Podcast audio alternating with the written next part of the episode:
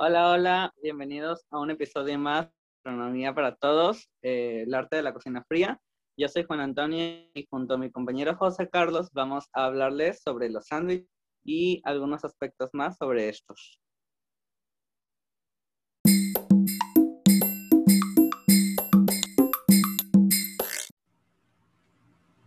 ¿Qué tal? Sean bienvenidos todos. Y bueno, ¿qué te parece, eh, Antonio? Si damos inicio con los temas del día. Cuéntame, vamos a hablar de los sándwiches. ¿Qué es lo que nosotros podemos conocer como un sándwich? ¿Cómo lo podemos definir o, qué es un sándwich como tal? Bueno, pues para mí eh, el concepto como más básico sobre sándwich es que es un alimento, obviamente, eh, y consiste en un relleno junto con tapas de pan, principal, o sea, como que muy básicamente pero pues obviamente hay diferentes eh, componentes dentro de él. Ok, entonces eso, mi, concuerdo con, con tu idea, el hecho de que son algo que va dentro de dos panes, pero tengo entendido que hay algunas eh, especificaciones, por así decirlo, que debe llevar un sándwich para que pueda ser considerado un sándwich como tal, ¿no? Entonces, ¿qué te parece si nos platicas un poco de eso? Eh, de hecho, sí hay, son cinco los componentes que debería tener un sándwich, eh, como los principales. En este caso, pues, primero, obviamente, es el pan, eh, podría ser cualquier tipo, de, desde los más básicos como el pan de caja, baguettes o algo como otros panes de diferentes países. De cada región podría tener su propio pan. Este es el pan, está el relleno, que es, es algún guisado o dependiendo del tipo de sándwich, es el tipo de relleno que se le puede poner. También tenemos los aderezos, que podría ir desde la mayonesa o algún otro como el pesto, algo que sirva para que el relleno no humedezca el pan. También tener, eh, obviamente, la presentación en la cual se va a presentar el, la comida y eh, los, este, las guarniciones que puede acompañar un pan por decir, la hamburguesa tiene guarnición o su guarnición más básica es eh, las papas fritas y así. Al principio mencionabas algo de, esos elementos, algo que era el pan, y dijiste, ¿no? Que podemos secundar variedad también de acuerdo a los países. ¿Conoces algunos tipos de pan que sean como que característicos de, alguna entidad en específico? ¿O, ¿O es como pues que mira, por Ejemplo, mm, pues mira, por, por ejemplo, aquí en, en, Veracruz, en Orizaba, eh, utilizan mucho el pan vaso, que tanto el pan como el platillo, el sándwich, llevan el mismo nombre, pero este es un, pan un poquito suave con harina encima y ya este se rellena, ya el sándwich rellena de frijoles, queso y se le puede poner este chorizo y algunas, algunos vegetales como tomate o lechuga. Ok, y bueno, ya lo veremos ahorita eh, más adelante cuando hablemos acerca de los algunos tipos de sándwiches, pero hay algunos sándwiches que necesitan como que un pan en específico, ¿no? Para que sean pues esa, de ese tipo para, elaborarse, ¿no? Sí, así es. Los sándwiches que este, deben de tener su propio pan, si no, pues no, no es, este, no lo consideran como con ese mismo nombre. Ok, muchas gracias. Y bueno, ya vimos que conocemos como sándwich, cuáles son algunos elementos que deben de llevar para que puedan ser considerados como sándwiches. Ahora, ¿Tiene una historia esta preparación? ¿Hay alguna anécdota, algún escrito que nos diga cómo es que surge, cómo es que se comienza a ser popular en, la gente o es como que algo que no hay información sobre eso? Bueno, pues mira, la historia o más bien el origen de cómo surge la idea del sándwich viene del siglo XIX em, como, no su inventor como tal, pero sí el que pidió este platillo se llama eh, John Montagu. Eh, es el conde Montagu IV, el conde de Sandwich. Es, es porque se dice que él o este conde le gustaba comer em, de esta forma porque así podía jugar a las o porque era muy aficionado de los casinos. Entonces podía jugar eh, los juegos de mesa y todo eso. Mientras comía estos sándwiches, ¿no? Sin ensuciarse los dedos y así. Entonces, este, se dice que pasaba muchísimo tiempo jugando este, juegos de mesa y eh, para, por decir, pues obviamente le daba hambre y entonces se le ocurrió pedir eh, un conga dentro de dos rebanadas de pan y así es como surge el sándwich como tal. Así se le puso por, eh, por su inventor.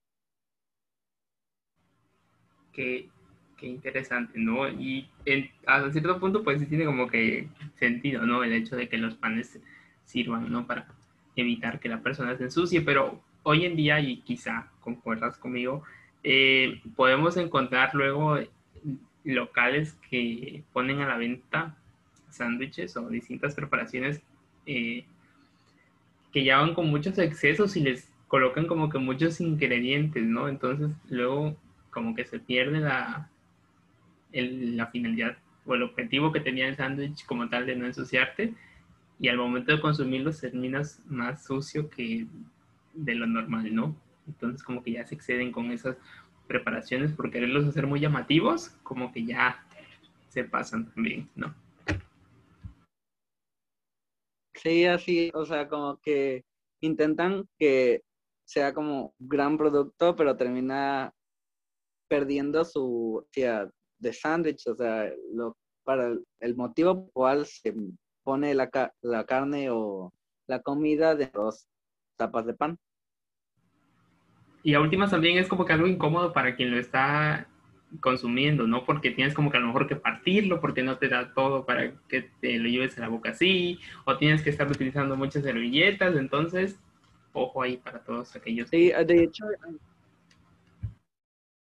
incluso algunas personas optan por comer ese tipo de sándwiches eh, con cubiertos, entonces ya no tiene chiste que esté en, entre dos tapas de Así es, hay que tomarlo en cuenta. Y bueno, eh, cuéntame, ¿qué más, ¿qué más nos traes por ahí de información? Bueno, pues después de saber el concepto de los sándwiches o un, un concepto o definición de los sándwiches más o menos saber el origen, este, podemos pasar a la parte de los tipos de sándwiches, ya que hay tres tipos. Me parece perfecto y creo que es un tema muy interesante, así que vamos a ver qué tipos de sándwiches tenemos.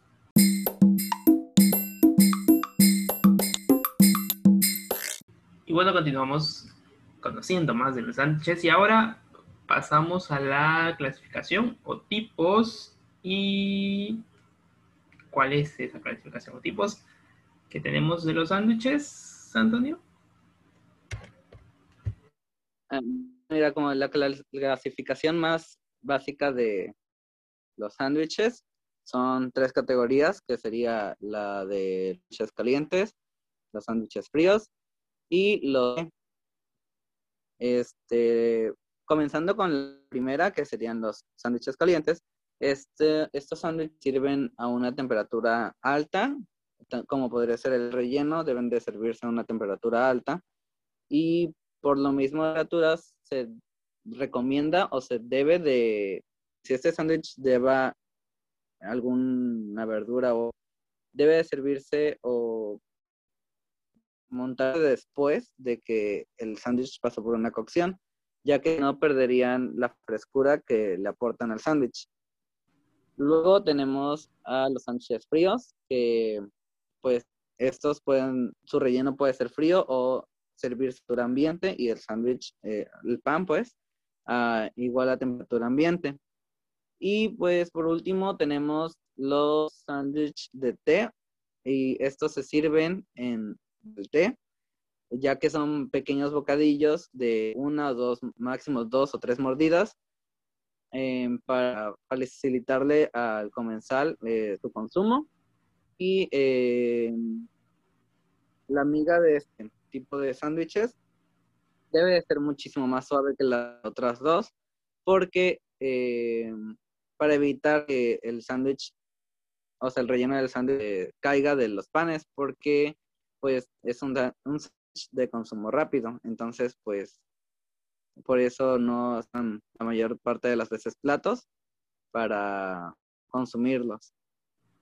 En el caso de los sándwiches calientes, mencionabas que se presentan a temperaturas altas, pero altas no significa incomibles, ¿no? Es como que alto, pero normal. Ajá, o sea.